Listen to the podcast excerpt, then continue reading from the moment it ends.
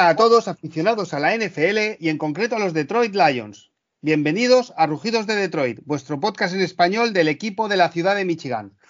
Finalizado ya el draft 2023, hemos seleccionado a ocho jugadores, si no he contado mal, y para analizarlos vamos a hacer este programa especial para comentar sorpresas y, no tan sorpresas que, hemos tenido en este, en este, draft. Como es habitual, yo soy Maldu y como toda la serie que hemos hecho pre-draft, eh, mis dos compañeros, Jorge Pichu Teijeiro. Hola Jorge, ¿qué tal? Hola Maldu, pues nada, un placer estar aquí. Se acabó estos meses de, de tanto trabajo, de tanto análisis y ahora ya sabemos lo que tenemos. El equipo está cerrado. Eso es y nuestro colaborador, que es un privilegio tenerlo aquí, editor, o no, no, sé llamarte editor y director de revista. no soy la Santísima Trinidad. Jorge Edu Fernández. creador, creador e ideador, eso sí, creador e ideador de la revista Crónicas Lombardi. Sí, señor.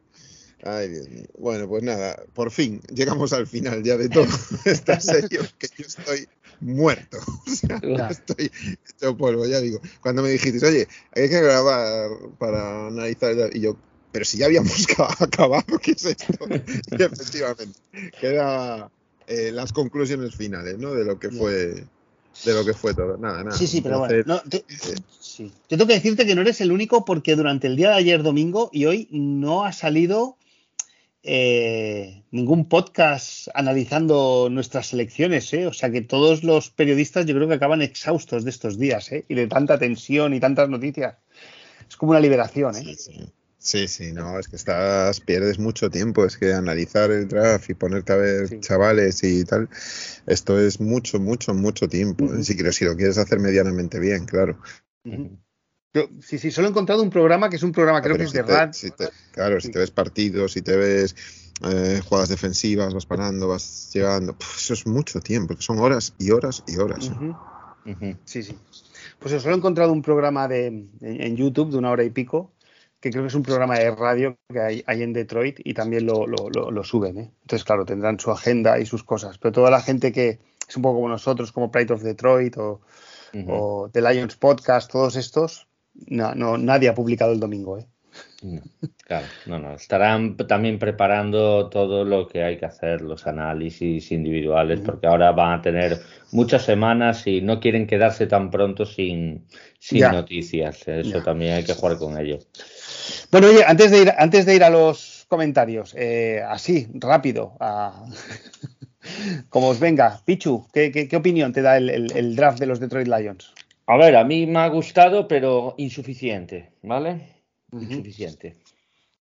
Muy bien. Lo dejo así. Después ya. Insuficiente. Insuficiente porque me falta un, un D-tackle mm, más, más de three tech de esto que hablamos, lo que era Kalilla Kansi o Keanu Benton. Me gustaría más eh, ese tipo de, jugador, pero bueno, me queda ese sabor agridulce que no significa que esté mal, porque tenemos mucha versatilidad en la plantilla, sobre todo en las trincheras. Cominsky puede jugar ahí, etcétera, etcétera. Pero bueno, eso ya es para, para irnos individualmente estos. ¿Y tú, Jorge? Pues sí, la verdad es que fue un poco sorprendente, ¿no? Mm, yo diría eso, yo diría sorprendente y esperaba un poco más consolidar la parte defensiva y no sé si iremos por una especie de autocomplacencia de, uff, qué buena temporada hicimos el año pasado, ahora nos vamos a lucir en el draft en vez de seguir construyendo posiciones necesarias, pero bueno, dijo Jorge, ¿no? ya echaba de menos también un defensor interior, sin duda ninguna hace falta. No sé si es que un Guzuri que ya lo tienen como algo fantástico, porque bueno, nos hemos consolidado con Bugs y con, y con Benito Jones, que no me parecen nada, o sea, Bucks sí, sí está como estuvo el año pasado, eh, me parece importante. Benito George, bueno, no es, no es lo que esperas cuando quieres ser un equipo que vas a luchar por la división, porque tienes que luchar por la división sí o sí. Entonces, yo no sé si nuestro draft está encaminado a luchar por la división o faltan movimientos que aún no sé. Pero pero sí, yo no, no puedo darle una nota pues como la del año pasado o la del año anterior, no se le puede dar de momento. Eso evidentemente vendrá al final cuando veamos el rendimiento de todos los jugadores seleccionados y del equipo y entonces pues diremos, pero bueno, a priori, que es para lo que estamos hablando, porque siempre es lo más difícil y donde tienes que arriesgar un poco más, pues evidentemente creo que es muy mejorable partiendo de la idea que el pick 6 y manteniéndote podría ser González, por poner un ejemplo. Ya. Mm. Bueno. Muy bien. A, mí personalmente no, me encuentro satisfecho, pero bueno, eh, creo que de aquí un año o dos años pues pondremos las notas. Yo, solo por hacer un símil, en el año 2020 me pareció que hicimos uno de los mejores drafts, que todo el mundo nos puso como el mejor draft que habíamos hecho, que es un draft donde estaba Jeff Okuda, de Andre Swift y Julian Okbara, y, y bueno, tanto el pick 1 como el pick 2 están ya fuera del equipo, ¿no? Por lo tanto, eh, no sé. Sí. O sea, no, no. Pero bueno, así a priori me ha dejado, me ha dejado un poco frío. Un poco frío, sí. Sí, sí. Muy bien. Eh, pero eh, bueno, em, sí, no sé. A lo mejor si hubiéramos cambiado el orden de los jugadores elegidos, tendríamos otra sensación, ¿eh? O sea, yo, yo digo, si en lugar de empezar por Jamir Grips empezamos por Brian Branch en el pick 12 y luego cogemos a Hendon Hooker, a, lo mejor nos hubieran puesto los analistas, eh, ¿sabes? Hubiera sido un buen draft porque era el best player available, pero como ha sido el orden como ha venido, pues, pues nos deja... No, no, no lo sé, ¿eh? No lo sé. A saber, a saber, cada analista también eh, evalúa individualmente según su criterio, o sea que eso, eso está claro. Tampoco vi unas notas eh, escandalosamente malas de ningún draft, ¿vale? O sea, nuestra nota ha sido la más baja y es un C más, y un C más está bien. Y eso no vas a encontrar drafts donde encuentres que la nota más baja es un C más. Eh, tengo visto C, ¿Qué, C ¿qué página web, ¿Qué página web daba el C más, Jorge? Eh, la NFL.com. no sé quién era el analista. PFF nos da un PFF. ¿El PCF da, da un qué? B, más. B, más. B, más. Sí. Bueno, pues bueno, PCF también evalúa a su manera y bueno, pues oye, ni tan mal. Sí, son evaluaciones subjetivas. subjetivas, claro. Eh, bueno, son subjetivas de NFL y de, y de PCF, claro, cada uno tiene su. Pero sí, yo creo que. Sí, lo, el análisis que hace PCF creo que, que a Holmes y al staff se ajusta más a lo que buscan ellos, ¿eh? Creo. Es la sensación que tienen estos dos, años. ¿eh? Al igual que también buscan atletas ¿eh? físicamente. Pero bueno. Pues muy bien. Sí, sí. Objetivamente, objetivamente, siendo objetivos, que yo estuve un poco disgustado al principio, luego, pues la segunda ronda me gustó más y luego, pues ya pasé un poco más indiferente. Eh, si tenemos en cuenta lo que hemos firmado es el segundo running back de la camada. Habló siempre a priori y según los análisis y demás que hemos hecho nosotros y luego lo que te puede gustar más.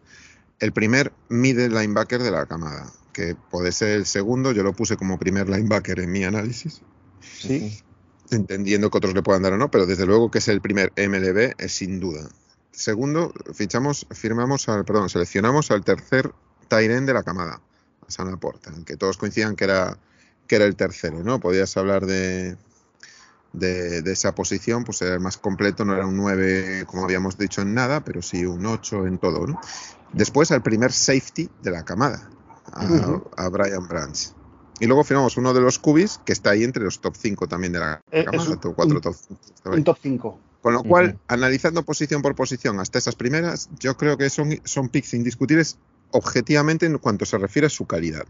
Otra cosa es que tú puedas escoger mejor en cada pick que has tenido. Eso es ya la discusión. Pero lo que son los jugadores seleccionados son indiscutibles en su posición de, la, de las jornadas de este, de este año, ¿no? Muy bien. Oye, Maldu, ¿te parece que pase rápidamente por los comentarios? Sí, sí, vamos, vamos con los comentarios y luego volvemos eh, a, para no irnos mucho. Vean, vamos con los comentarios rápidamente. Antonio Paz, ese draft se firma. Gran trabajo pre-draft, amigos. Todo en la mano de Holmes. Go Lions. Pues nada, muchas gracias, Antonio. Charlie Motet, el draft tan orientado a la defensiva que habéis planteado está estupendo. Lo que pasa es que a mí sí me encaja Villan Robinson. Creo que es un jugador que con esa línea puede ser arma letal durante cuatro o cinco años. Villan más corner, más línea interior defensiva, más linebacker. Creo que eh, con Villan puede encontrar un ataque que sobreviva al trucheo de Jameson Williams. Pues nada, Charlie, eh, al final no fue Villan, fue Jamir Gibbs. Mara Rufat, Gran programa, a ver si hay suerte en el draft. Muchas gracias, Mar. Lino, que al final, Lino tenía razón, fue traspasado Swift. Muy bien que estuviste insistiendo en el tema. Muy buenas, chicos. Gran programa y buena selección de draft. Llevo todo el día dándole vueltas a que el primer pick es Villan Robinson o está involucrado en cambiar el pick. Ya falta menos para salir de dudas. Un saludo y go Lion. Muchas gracias, Lino. Dani León. Bueno, pues ya tenemos a nuestros eh, nuevos jugadores. Son los elegidos, así que a tope con ellos. Dicho esto, mi preferencia era D-Tackle y receptor. Me quedo con esa sensación agridulce de haber dejado escapar en las dos primeras selecciones a Kansi y a Smith en Jimba. Creo que nos hubiera llegado para Campbell y Laporta, con las dos siguientes, y el salto de calidad me parece tremendo. Pero bueno, nunca se sabe lo que hubiera pasado. Muchas ganas de vuestro análisis del draft. Tengo especial curiosidad por eh, Brody Martin y Green. El primero, en lo que he podido ver, me ha parecido lento, pero algo habrán visto para subir por él. Estoy viendo partidos de North Carolina y veo que a Green lo alinean siempre abierto a la derecha.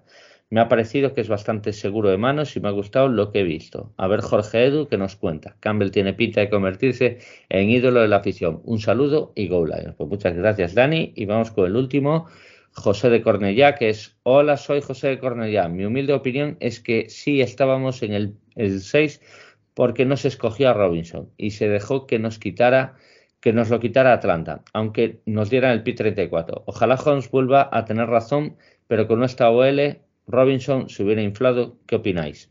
Muchas eh, gracias por todo, sois maravillosos. Espero que vuestro próximo programa como agua de mayo. Pues mira, ahí ya podemos entrar directamente en el primer pick, Maldo, que es el de Jamir Gis, y es explicando a José Cornella. A ver, Villan Robinson es un running back mucho más completo, un pues eh, a ver, nosotros tenemos a Montgomery ahora pues esa clase, aunque es mucho más completo que Montgomery en mi opinión, porque mucho más tanque, te consigue más yardas tras eh, contacto, eh, eh, tiene pinta de estrella, o sea, Robinson creo que va a ser una estrella en la liga si, si no se lesiona.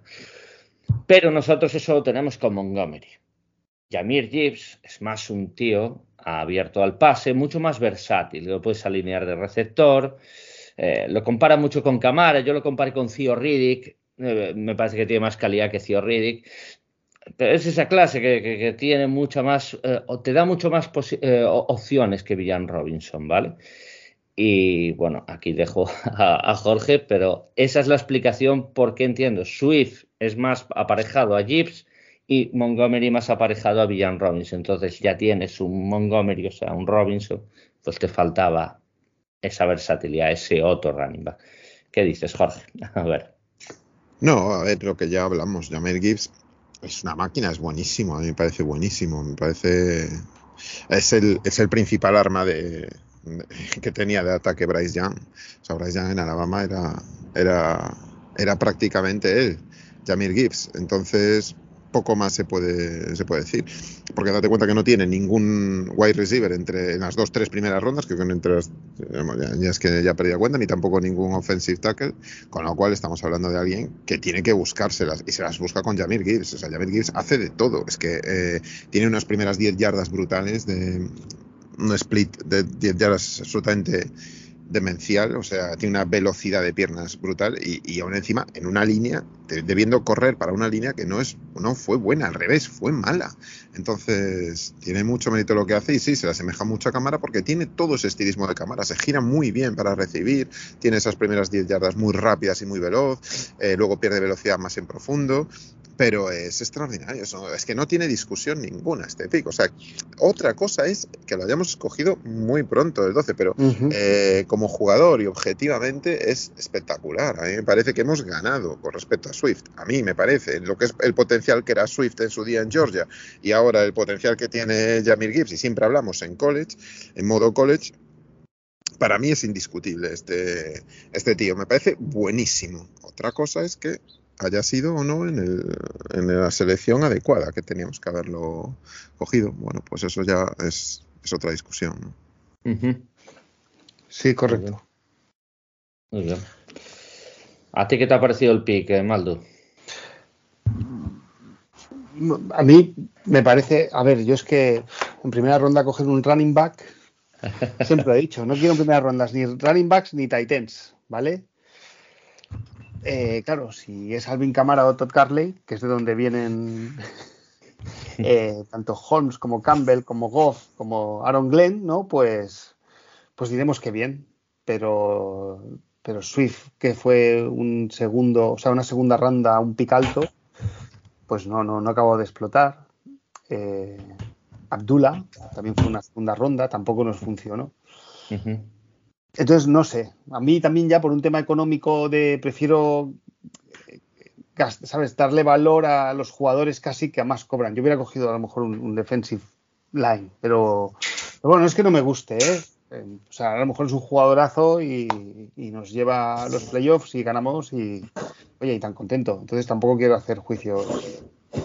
Pero- No, no, eres juicio sin verlo. Efectivamente, ¿no? Eh, Juicio sin verlo. Y luego también, sí, eh, como Villan Robinson ha acaparado, por así decirlo, tantos titulares y tantas portadas, yo, a- a- o sea, seguramente Jorge Edu, que, que ha hecho un estudio más profundo de todos los jugadores del draft, pues, pues él sí que lo tenía en su, en su ranking, ¿no? Pero, pero yo a los running backs, que los tengo un poco más de lado, pues, pues más allá de Villan Robinson no había ido. ¿Vale? Sí, Conocía su nombre y tenía ahí en el ranking y, en los big boards, pero no, no lo tenía ni visto. Así que me, me- ha dejado un poco frío. No, no, no es mi elección, pero bueno. eh, está claro que queremos hacer un juego de carrera que Andrés Swift ha tenido dos años, que no, no, no ha dado el resultado esperado y, y, y que piensan que puede ser un elemento diferencial en esta liga. Y oye, y si lo es, pues, pues ya está, pues perfecto y adelante. Eh, Tú piensas cómo iría el draft si, si hubiéramos firmado a Jalen Carter en el 6 y este tío te llega al 18, casi seguro. O sea, el 95% te llega al 18 y te vas de la primera ronda con Jalen Carter y, y Jamir Gibbs. Y luego en el, el 34 creo que éramos eh, Jack Campbell, que es muy probable que llegase. Pero ahí lo puedo entender más porque es el único middle linebacker y a lo mejor alguien se hubiera lanzado por él. Pero bueno, esa es la discusión, ¿sabes? No es que sea bueno o malo o no.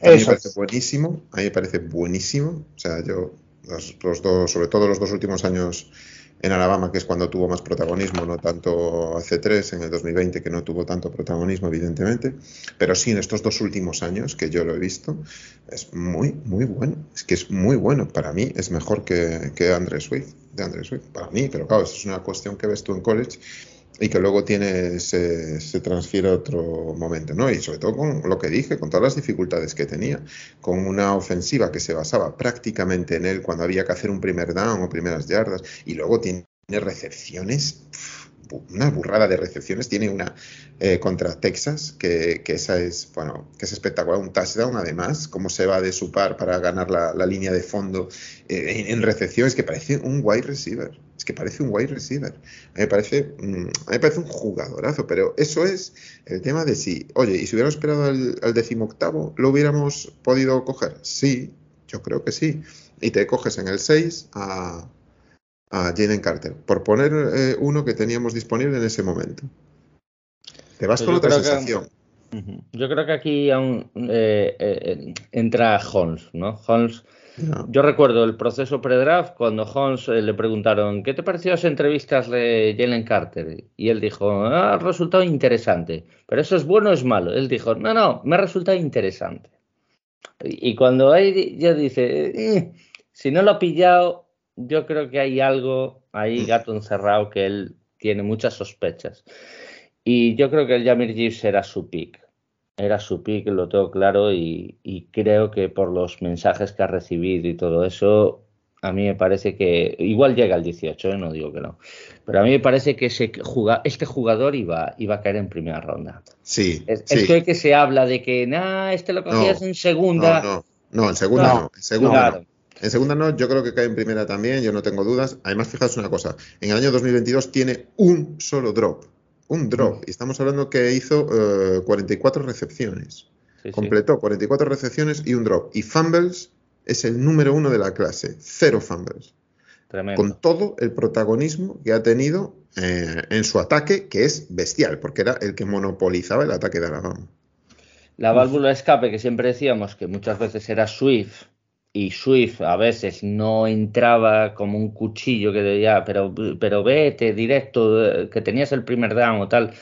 Pues yo creo que lo que no era Swift para Holmes y Campbell, creo que lo, lo tiene en este chico y Goff puede encontrar esa válvula de escape que en esos pases a la flat, que te consigue yardas after catch y tal. Creo que podemos tenerlo más regularmente con este chico. Ojalá salga bien, ¿vale? Ojalá, ojalá salga bien. Es un reach, yo lo compro, no es un pick que me guste en esa posición y lo he criticado como tal, pero oye, tiene todo mi apoyo, totalmente. No, no, es, acordaos, es, tan rápido que las 40 yardas las hizo en 4.36, ojo con esto, eh, que no es una, es poca broma, eh. A un running back, eh. o sea, estamos hablando de alguien que va a dar mucho, eh. Y, lo veremos, que es más bajito, sí, pues eso, pues tipo, tipo Swift, ¿no? No sé cuánto medía Swift, 5.8, 5.9, por ahí, pues este Por ahí era, por ahí era. Es que el, cuerpo parece similar, porque son de, piernas anchas, eh, caderas Este va más para adelante que Swift. Este Swift, igual que Swift, era más de eludir el choque e intentar irse para un lado para otro siempre, ¿no? Y tal. Este no. Este percute mucho más, este percute mucho más para adelante y, ya te digo, y está acostumbrado a estar en una universidad como Alabama siendo el único arma ofensivo, es que era el único arma ofensivo, es que tenía que dar salida a Bryce Young siempre, sí o no.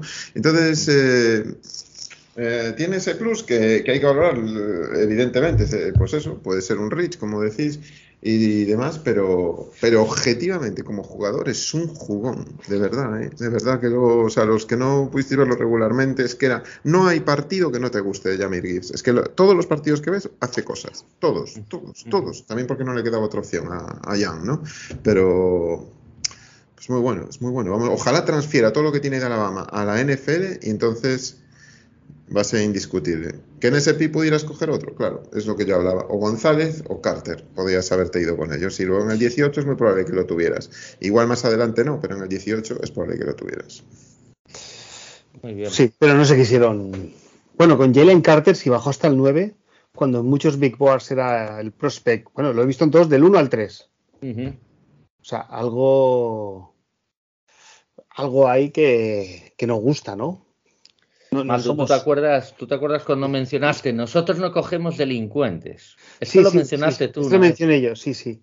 Pero bueno, eh, ha participado en una carrera ilegal de coches. Pero, vale, pero eh, eso es ser delictivo.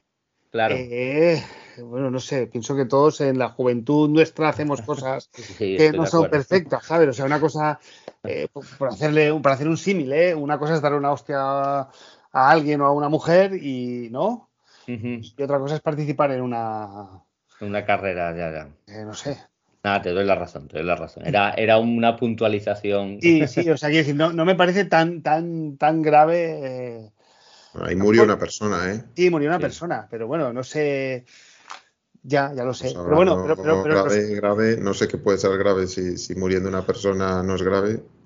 A ver, los Eagles yo creo que es el que mejor también le viene, porque ahí tienen muchos compañeros, entonces a ver cómo lo, manejan a este chico. ¿eh? Sí, sustituyeron a Hargrave por, por, él. a, ver, a ver cómo va. Desde luego sí que es un poco incógnita, sí que tiene todas esas incógnitas encima de él. De, bueno, del Pro Day aquel que hizo, pues muy, muy mal, muy vago, muy, muy cansado y demás, pero, pero bueno. Sí. En fin. Bueno, eh, a mí Jalen Carter me hubiera gustado. ¿eh? ¿eh? lo entiendo, es muy bueno. Es muy bueno. Y hubiéramos tenido una línea defensiva potente. ¿eh? Sí. Pero, pues pero bueno. De, todas maneras, de una vez pasado el draft, estaba pensando, digo, hombre, tú eres el coordinador defensivo que el equipo que te vas a enfrentar contra los Detroit Lions. Y te vas a enfrentar contra una línea ofensiva, podemos hablar top 5 o top 8, ¿no? Pero está top 5, top 5, sí, sí. ¿no? eh, un quarterback aseado. eh, y después te encuentras con Amon Rasan Brown, con Jamison Williams, con otros receptores que, que, que no son malos. Jameson Eh, Williams va a tener un buen descanso. ¿eh? Bueno, son seis partidos, pero, pero acabará, eh, acabará jugando. Acabará jugando. Eh, Montgomery, eh, Jamil Grips, Sam Laporta, que también es un. O sea, si queremos correr, tenemos Brock Bright. eh, y si no, y si quiere, como, como arma para pasarle, tenemos a Sam Laporta. Y, y bueno, pues no sé, no sé si taparme la, la cabeza o los pies. Pero bueno, yo, yo estoy preocupado también por la línea ofensiva, ¿eh? porque la línea ofensiva nunca ha estado sana a todas. Yo estoy preocupado porque en dos años no hemos podido jugar con los cinco titulares. Entonces, a mí me preocupa también que no se haya reforzado antes, ¿no? Eh, un poquito antes de lo que... Bueno, hemos fichado a Glasgow, que no es alguien con experiencia. No, Eso no me cierto parece mal. de, de Gar, pero yo espero que estemos todos bien, ¿eh? porque ahí es donde marcamos un poco la diferencia y donde Detroit, si tiene esperanzas de ganar la división, la va a centrar mucho en su línea ofensiva, no solo por proteger a Goff, sino también por los carriles. Sí. Gente como Montgomery o como, o como Gibbs, pues puedan sacar a luz y como luego, bueno, y eso. Pero bueno, a ver. Muy bien. Bueno. Vamos al siguiente pick, Maldo, ¿te parece? Sí. Venga, va, Sí. vamos, vamos con que no es otro que un middle lam- Bueno, hemos comentado Jamir Grips, el siguiente sería es, es, eh, Jack Campbell, como le dijo Dan Campbell, I love, I love your surname, por las primeras palabras que dijo Dan. Un middle linebacker, bueno, yo creo que la frase hasta en Twitter ha corrido, ¿no? Señora, ha tenido usted un middle linebacker. Tal cual. es que es así, es que ya lo hablamos cuando lo analizamos. Yo fue lo primero que os dije, ¿se me escucha? ¿Se me escucha? Señora, ha tenido usted un middle linebacker. Es el único middle linebacker de la clase. Todos son wheels, todos son edge, todos presionan al quarterback, todos eh, atacan el gap, todos van a... Este es un armario empotrado que se pone detrás de la línea ofensiva, eh, de la- perdón, de la línea defensiva y, y ataca la carrera. Y eso es lo que es, no va a ser un wheel, no va a ir corriendo de lado a lado. Pues, por ejemplo, Rodríguez, en nuestro caso, y no es ese tipo de persona. Es mucho más paciente, lee todo mucho más, y, y luego tiene un fútbol IQ muy, muy importante, muy, muy bueno. Que le falta, pues, a lo mejor, llegada al, al rival, que le falta, a lo mejor, profundidad. Bueno, y luego, además, tiene otra cosa muy importante, que en cobertura es muy, muy bueno. Entonces, bueno, yo, eh, vamos, tienes que lo tiene todo, es que tiene, tiene conocimiento de- del juego, ha jugado muchísimo con Iowa, eh, un tipo con experiencia, un tipo que tiene los traits físicos eh, necesarios para, ello, y las dos últimas temporadas es que ha jugado casi, casi 2.000 snaps, que estamos hablando de alguien que ha jugado mucho, entonces, bueno, yo creo que, que puedo entender que hayan apurado un poquito en ir a por él, porque es el único middle linebacker, si ese es su objetivo, y su objetivo es tener un middle linebacker, que es el único de la clase, con lo cual lo puedo. Sí, sí. Pues eh, vamos a ver. eh, Jack Campbell. mm, eh, se, se me oye con Sí, eco. se, se te escuchaba con eco, Jorge. Eh, bueno, a ver, eh, Jack Campbell es el middle linebacker por excelencia este draft. Yo este pick no lo puedo criticar por muy rich que sea, sinceramente. ¿Por qué? Porque es tu, tu hombre y aparte que le han valorado una barbaridad, o eso han dicho, su- el fútbol IQ que ha mencionado antes Jorge. Yo creo que en las entrevistas este debió de dar nota a más, más, Mm. más. Eh, este, el, el más, más que le ponen los americanos, pues debió dar eh, la más, es decir, este es nuestro hombre. Y yo creo que aquí no había posibilidad de otro pick. Eh, lo tenían claro, nos va a llegar al 18 y el 18 se va a coger. Y yo no lo voy a criticar. ¿Me gustaría que fuera un poquito atléticamente superior? Sí, claro. No lo es, no me importa. Si este tío va a conseguir que en vez de ser el 32 de la, contra la carrera, seamos el 16, yo directamente diré, Jack Campbell, menos mal que has venido, porque llevo suplicando un linebacker desde hace siglos y ha llegado. Efectivamente, ¿eh? mira, Pichu, yo he pensado mucho en ti porque yo desde los tiempos de Stafford quería un backup que le apretara a Stafford ¿eh? Cierto. y ya tenemos un backup. Y, tú siempre has querido linebacker, así que por fin los Reyes Magos nos han traído a los dos lo que siempre hemos querido. ¿eh? Bueno, para, para. Eh, o sea, linebacker hemos tenido. Jarrah Davis no resultó. Sí, Esperemos que resulte. este, Pero tengo más confianza de que resulte este, ¿eh? porque por lo menos la cabeza la tiene. claro. sí. Estaba mirando, perdonar, ¿eh? Estaba mirando el año pasado en defensa contra la carrera. Fuimos el cuarto peor equipo. Cuarto peor. Cuarto peor, ¿eh? nos corrieron 2.491 yardas. 2.400. Y los mejores, el mejor equipo contra la carrera fueron los Titans, que le corrieron 1.307. Es decir, 1.307 menos 2000, casi 2.500, estamos hablando de 1.200 yardas que nos corrieron. De más. De más. ¿eh? Entre 17 partidos, pues, pues, pues eso, más o menos unas 70, 80 yardas por partido, ¿eh? con todo lo que conlleva. ¿eh? Es dominio del reloj, de la situación. O sea que nos hacía falta un.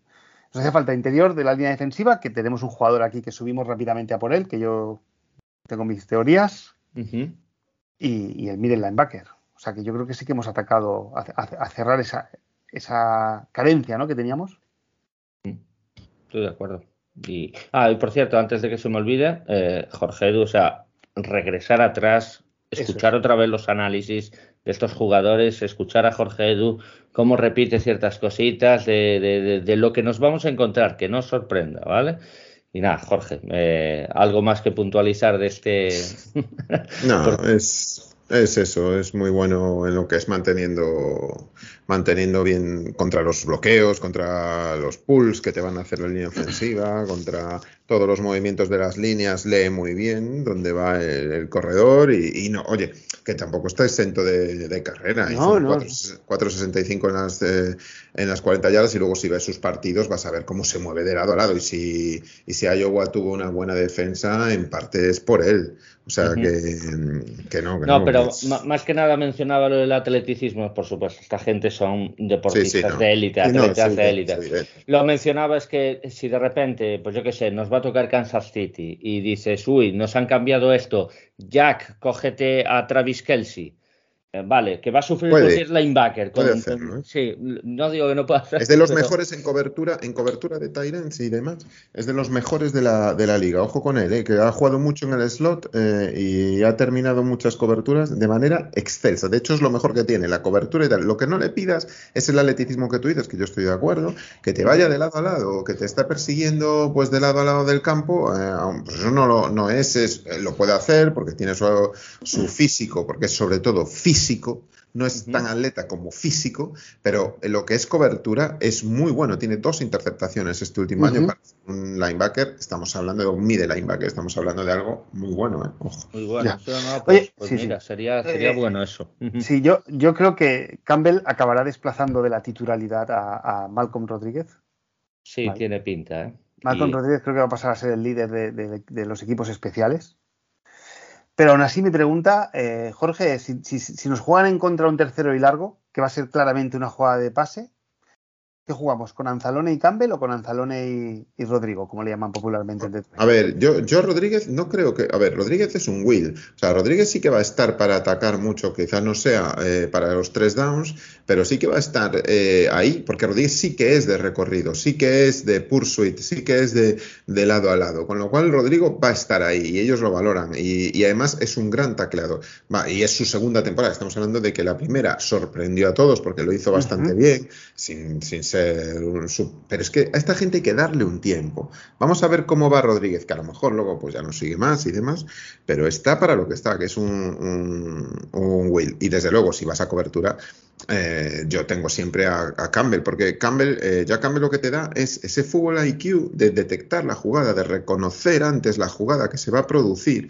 Y eso implica que reconociendo la ruta vas a anticiparte sin tener esa velocidad que tienen otros, sí te vas a anticipar a a, la jugada y si vas a hacerlo, como lo ha venido haciendo en Iowa. O sea que yo, eh, yo, yo, si este jugador traslada lo que ha hecho en Iowa a la NFL, yo lo quiero en el campo todo, siempre, los cuatro, los tres downs. Lo quiero en el campo los tres downs. ¿Junto, con, junto con Anzalone? Junto con Anzalone, por supuesto. Entonces, Rodrigo pasa a tener un papel menos importante, no digo que no sea importante, ¿eh? Mm. No, no, Sí, no. de, de rotación, pero- más de rotación. Claro, pero que nadie lo, lo quite de ahí. Porque No, no, no, no, no, no lo hemos y, quitado, veremos, pero y veremos luego la compensación que va a tener. Pero hablamos de un tercer down contra Kansas City, me hablabas tú. Vale, Sí, sí. pero en- en- uno- a lo sí. mejor en los dos primeros downs, te, si, si Jack Campbell empieza a hacer lo que tiene que hacer, empieza a jugar como tiene que jugar, evidentemente Anzalone tiene la experiencia que tiene y va a ser difícil que salga de ahí. Pero una vez que empiecen a adquirir experiencia, tú tienes un, un armario como es Jack Campbell con la posibilidad de hacer un montón de cosas y además metes en juego a, a alguien que te persigue por todo el campo a cualquiera y lo rápido que es en los gaps, eh, Rodríguez. Nos acordamos mucho de los de bueno de cómo ha salido de los gaps eh, a toda velocidad, ¿no? Y muchas se los comía, evidentemente, y no acertaba, pero cuando acertaba no, no solía fallar el, el placaje. Entonces, yo creo que va a ser muy importante, Rodríguez. Y este segundo año, mucho más. Pena que no podamos ver todo lo que se produce en los entrenamientos, como sí lo hicimos el año pasado, ¿no? Porque sería muy interesante. Sí, yo creo que el que va a perder bastante las rotaciones es, es Barnes. A mí ese sí que me tiene pinta que es el que va a ser relegado Vale, al cuarto. Ese sí que va a perder mucho más. Exactamente. Ese sí que va a perder bastante más, sin discusión. Sin duda. Muy bien. Eh, bueno, pues yo creo que el, el, eh, o sea, el staff tenía claro que estos dos iban a ser eh, los dos primeros picks. Mm. Porque de hecho no vendemos nuestro pick eh, a Arizona. Hacemos un intercambio de picks. ¿eh? Porque si cogemos, yo cogí la tabla de Jimmy Johnson y sumé y me parece que uno, y sumaban 1680 puntos. ¿eh? O sea, uno era 1680 y otro era 1684. O sea, no, no fue una venta, ¿eh? fue un intercambio. Yo creo que lo que quería, yo creo el que cuando salió Devon Witherspoon, yo tengo la teoría de que para mí ha sido Holmes el que llamó a varios. Oye, eh, está el pick en venta. Ya. Lo, lo dejo ahí. Bueno, Es- en venta, sí, pero en venta, pero o, o lo intercambio. Claro, no, no, en eso, plan de ¿sabes? quien quiera Sí. subir al 6. Sí, sí, lo- eh, por el cambio de puntos que toca lo cambiamos y se acabó. Eh, exactamente, y cogió y dijo Arizona, ¿cómo? Pues, pues para, que, oye, que queremos este tackle, que, que tal, pues, y cogieron y subieron. Vale. Entonces, eh, os digo esto porque la pregunta es, ¿Sam Laporta, que es el siguiente, era el BPA o era un jugador también que tenía entre ceja y ceja? Pichu. Yo creo que es el que tenía entre ceja y ceja. Y esto aquí sí que voy más a, a lo que menciona, lo que mencionó antes Jorge. Vamos a ver. Estaba Michael Mayer, ¿vale? Pero. Michael Mayer, por el motivo que sea, eh, lo saben ellos, no entraba en los esquemas de Detroit. Por lo que sea. No, no tienes la velocidad suficiente o no me das las yardas after catch que yo pido. Y San Laporta, como bien le ha dicho Jorge en su análisis de este end, dijo, no es un 10 en nada, pero es un 8 y medio, 9 en todo. Pues ya está, eso es a lo mejor lo que buscaba. Buscamos yardas after catch, buscamos alguien que, bloqueando no sea nada malo, buscamos alguien que, que busca, que gana separación, que pues un end completo. A lo mejor no es el mejor, pero, pero sí que es el más completo, pues ya está. Ahí lo tenemos y creo que es un pick en el board de Holmes que estaba en el más alto, este end. Me da la sensación. No sé, Jorge, si quieres. Sí, a ver, a mí me sorprendió también porque, a ver, eh, está claro que, vamos a ver, eh, cada, cada staff, cada, cada general manager, cada entrenador tiene su, su plan, ¿no? ¿Qué es lo que quieren y qué es lo que buscan? Es evidente que no buscaban un, un eh, old school, o sea, de, de la vieja escuela, de lo que es bloqueo, de lo que es eh, un poco, bueno, pues saber leer todo, ¿no? En el campo. Y buscaban a alguien que, eh, bueno, pues que, que pudiese recibir y que además también supiese bloquear y que además pues cumpla una serie de parámetros que ellos bu- buscaban, ¿no? Bueno, eh, evidentemente, eh, pues eh, es llegado a ese punto, si hablamos de que objetivamente era el número 3 de la camada, pues y no quieren a un bloqueador como Michael Mayer, este era el único que les quedaba, con lo cual con lo cual está, está fantásticamente bien. Aparte de que si hablamos de siempre de los Tyrants de Iowa, ¿no? Donde, donde en su día fue Hawkinson también y demás, este tiene el récord de yardas sobre, sobre de la, del programa, ¿no? Absoluto. Entonces te quiero decir que bueno, que también es alguien que en lo que se refiere a la recepción, pues es muy bueno, pero no obsta para nada para, para bloquear, o sea que mm, para ponerlo en la línea y demás. Yo es lo que dije en su día, no es el 10, como dijo Jorge, pero es un 8 en todo, 8, 8 y medio en todo. Entonces, eh, pues en eso nos movemos. Tiene, tiene uno, es el segundo de la camada en, en provocar fallos de los tackles, en miss tackle rate, y, y, luego que se mueve por todo el campo. Recibe en exterior, recibe en interior, recibe en corto, recibe más en largo. O sea que bueno, que es alguien que, que es muy versátil en eso. Por lo tanto, eh, tiene Jack, como decía Jorge, pues es alguien muy importante en Jack, tiene unas 6,3 yardas en Jack, con lo cual está muy bien para ser un Tyrant. Eh, con lo cual, y luego, bueno, como encuentre un carril o una autopista para dársela, es, seguro con las manos. Con lo cual, eh, yo, vamos, a mí tiene, tiene un drop rate por debajo del 10%, lo cual es fantástico, está muy, muy bien. Y, bueno, pues nada, que decir, es el tercer Titan de la, de la camada, un top 3 de, lo mismo. Pues es lo de siempre, ¿qué tomarías aquí un Tyrant? Eh, pues eso es lo que te tienes que plantear, ¿no? A la hora de de ver qué jugadores quedan disponibles ahí y si quedaba alguno en la defensa, ¿no? Para, no sé si estaba aquí a Nube, sí, estaba aquí a Nubenton, aquí ya. estaba, sí, sí. Eh, entonces, eh, bueno. Y después de elegir nosotros a Sam Laporta empiezan a caer los Titans, ¿eh? Todos, todos, todos. O sea, fue una locura. Sí, sí, sí, Una locura. Solo en primera ronda solo fue King Case, que fue Buffalo, subió por él, y después ya en segunda ronda, ya desde la puerta para abajo empezaron cayendo. Como fichas de dominó. Como, fichas, de dominó. Sí, sí, sí. Bueno, eh, yo he escuchado también decir. Eh, Ay, por cierto, un apunte, déjame un apunte rápido. Eh, en este momento nos pasamos a llamar los Iowa Lions y ya Iowa, la universidad, en el pick 34 ya llevaba tres picks. Esto yo no lo recuerdo, ¿eh? Puede ser que haya ocurrido más veces, pero ya se había ido Lucas Van Ness, Jack Campbell y San Laporta. Por tanto, mucho mérito a esta universidad que nunca está en los focos y mira, tres picks en, en los 34 primeros picks. Chapó. Sí, sí. No, no, hace muy bien las cosas. Durante la universidad fue un equipo eh, que tenía un problema muy gordo con la, con la ofensiva. La ofensiva era muy mala, pero la defensa te costaba mucho anotar. A Michigan, recuerdo el partido con Michigan, le costó mucho, eh, sobre todo la primera parte contra Iowa. Es que tienen una, tenían una defensa y con, y con Jack Campbell estamos hablando de que era muy, muy complicado de manejar eso, ¿no? Y mira que Michigan es universidad corredora y demás, pero le costó al principio, luego ya sí, en la segunda parte, pues Iowa tiene lo que tiene, pero, pero no, no, muy buen, muy buen programa, siempre compitiendo mucho y, nada, fantástico por ellos. Muy bien. Eh, bueno, una cosa que me ha gustado es que durante dos temporadas ha hecho 650 yardas. O sea, no, no me parece un jugador one year wonder, sino que lleva dos años seguidos demostrando su, sus capacidades, ¿no? Y, sí, sí, 1.300 yardas en dos años, 1.300 en dos años y 1.500, más de 1.500, 1.600 en, en tres, no está mal. No está mal. Eh, una pregunta, ¿cómo, ¿cómo, deja esta elección a James Mitchell? Porque tenemos a Brock Bright, que el año pasado acabó jugando y es un buen jugador, es un drafted.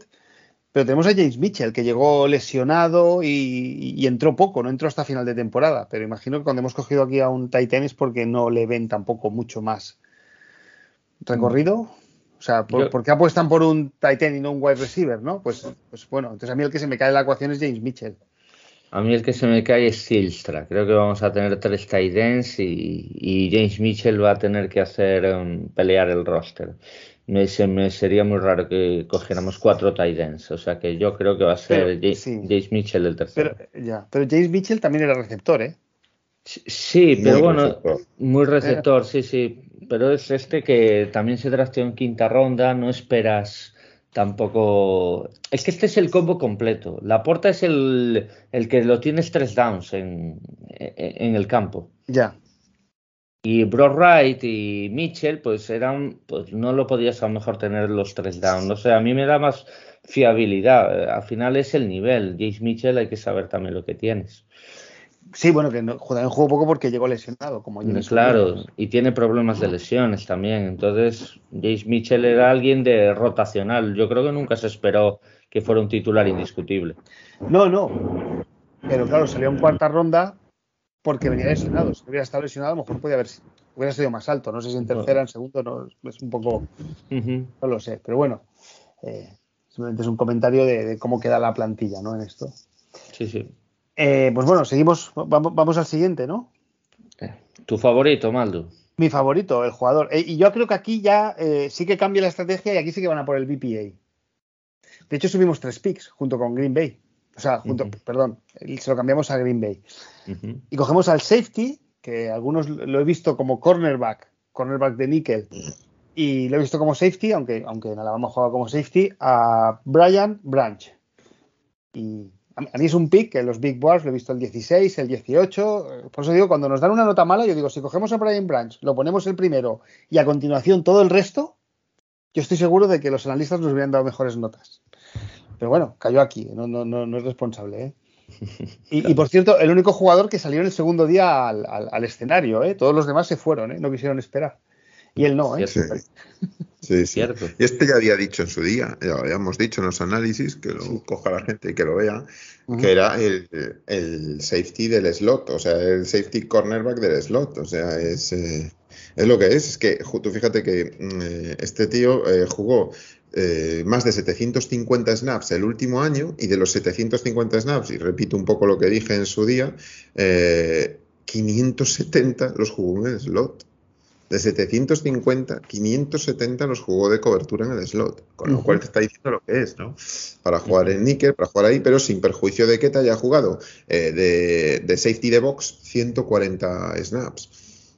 Eh, con lo cual está siempre cerca de la jugada, siempre profundo. No ha jugado mucho, no es de profundo. Profundo tenemos ahí a, a Kirby Joseph, ¿no? Y, y, demás. Y este va a ser para cobertura, va a ser para cobertura, es evidente lo que querían es muy, muy evidente y luego tiene un, otra vez otro que tiene un fútbol IQ impresionante, ¿no? Y que, como siempre, ha jugado muchísimos, muchísimos snaps. Es que te ha jugado también cerca de 1500 snaps en los dos últimos años eh, y 1800 o 1700 en los últimos tres. Entonces, en 2020, que fue un año de COVID, ¿no? Por eso también son menores eh, ahí los snaps.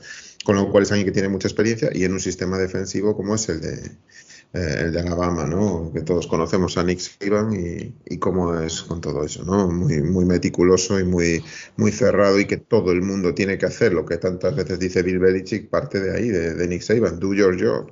Y eso es la filosofía de este chico, ¿no? Un chico que tiene cintura, que rectifica, que tiene cambios de dirección absolutamente brutales, que reconoce las jugadas y que tiene y que, y que a pesar de lo pequeñito que es, es muy físico y va contra la carrera excepcionalmente bien jugado mucho en caja para ir contra la carrera.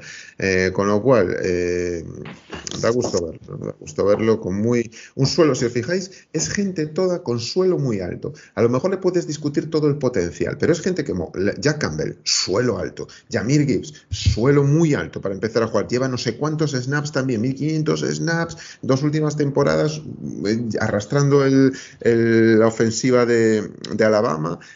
lo mismo te pasa con Jack Campbell. Eh, jugando en Iowa, llevando la defensa tras la línea de Iowa. Lo mismo te pasa con la porta, extraordinario. Pues nada, pues muy interesante. A mí, a mí, además, una cosa que me gusta muchísimo de todo lo que has mencionado, eh, además del full IQ, es como placa. Este tío cuando placa, placa muy bien. ¿eh? Tumba al receptor, tumba al running back y, esa contundencia a mí me gusta ¿eh? Eh, eh, en este jugador muchísimo, de Brian Branch. La verdad es que no me lo esperaba, pero este sí que estoy de acuerdo con Maldu de que era pick de BPI. ¿Qué hace este tío aquí? ¿Qué hace el mejor safety aún disponible? Halls no dudó, subió, lo pilló y creo que es un arma que, pues que, te da, que te da, que te da muchas como se dice, mucha variedad, mucha versatilidad y, creo que eso lo terminó de valorar. Y lo que dices del fútbol IQ, pues es alguien que también eh, seguramente las entrevistas dio, dio la nota también un A más, a más alto también en el fútbol IQ. Y otra cosa que también quiero, quiero valorar es que eh, lo que ha comentado Maldu antes de, de esto de de que el, em, ay, es que no me va a salir. Ah, que se ha quedado en el día 2. Él se queda en el día 2 y lo mm. entrevistan después.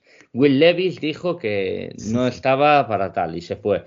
Y, claro, y bueno, y más jugadores. Pero a mí Will Levis, que yo sabéis que lo tenía bastante alto, Pero este detalle a mí me deja muy mal. ¿Por qué? Porque si tú no sabes vivir con la frustración, malo.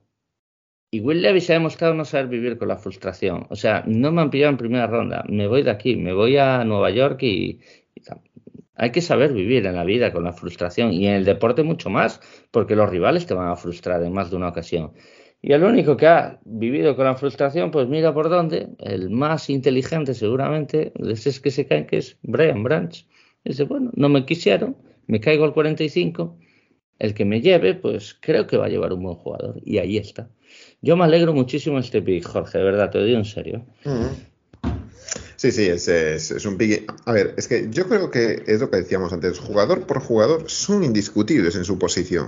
O sea, son Mm, top, son top de la clase. Es que estamos hablando de top 3, como mucho la porta podría ser en Tyrants, y todos los demás son top 2 o top 1. Es que a mí me parece indiscutible. Entonces, y este es buenísimo. Solo por dar un par de datos estadísticos, es el número cuarto de la clase en, forzar incompletos. El número quinto de la clase en parar la carrera. Y no es cosa pequeña.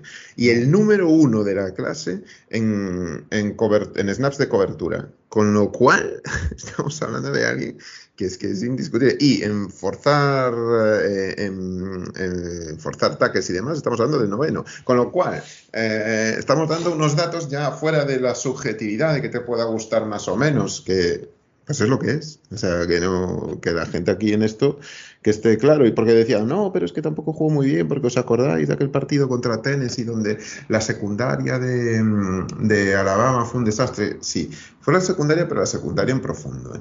Que nadie se confunda, que este no jugó tanto en profundo. Este jugó con la carrera y jugó con, contra, en lo que se refiere al slot. Y ahí no fue, ahí donde marcó la diferencia fue Jalen Hyatt con cuatro o cinco touchdowns que hizo. Y ese no era responsabilidad de, de, de, con lo cual no confundamos las cosas, porque si veis el partido lo, lo veis en dos segundos, ¿no? Aparte de que, bueno, era una, o sea, Alabama no es el Alabama de hace años, esta es otra Alabama muy, muy disminuida en todos sus, en todos sus jugadores.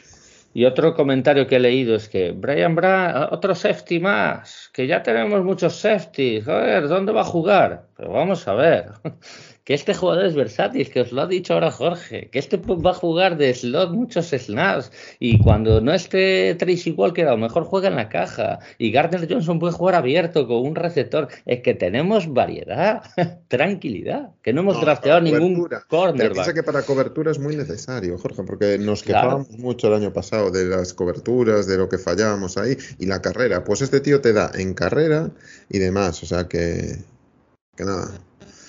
Para adelante.